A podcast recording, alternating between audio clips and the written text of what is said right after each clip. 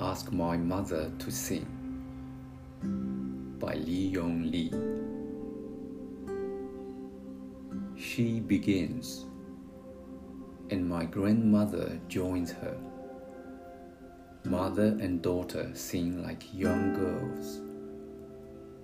If my father were alive, he would play his accordion and sway like a boat. I've never been in Peking or the Summer Palace, nor stood on the great stone boat to watch the rain begin on Kunming Lake, the picnickers running away in the grass.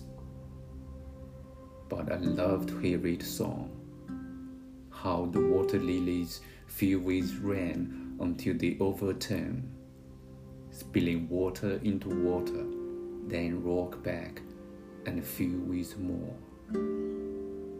Both women have begun to cry, but neither stops her song.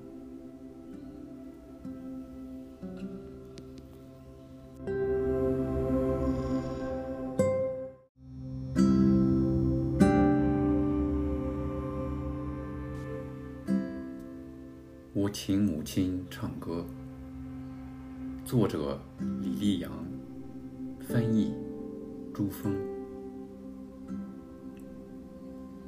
他开始唱，我的外婆也跟着唱。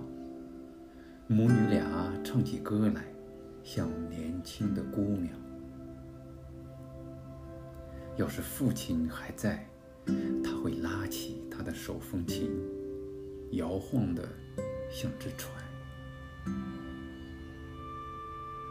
我从未去过北平，没到过颐和园，也从未站在大石坊上观看昆明湖上下起了雨，野餐的人从草地上跑开。可我喜欢听那歌唱。荷叶上是怎样注满了水，直到倾覆，把雨水倒进湖水里，然后弹回来，煮更多的水。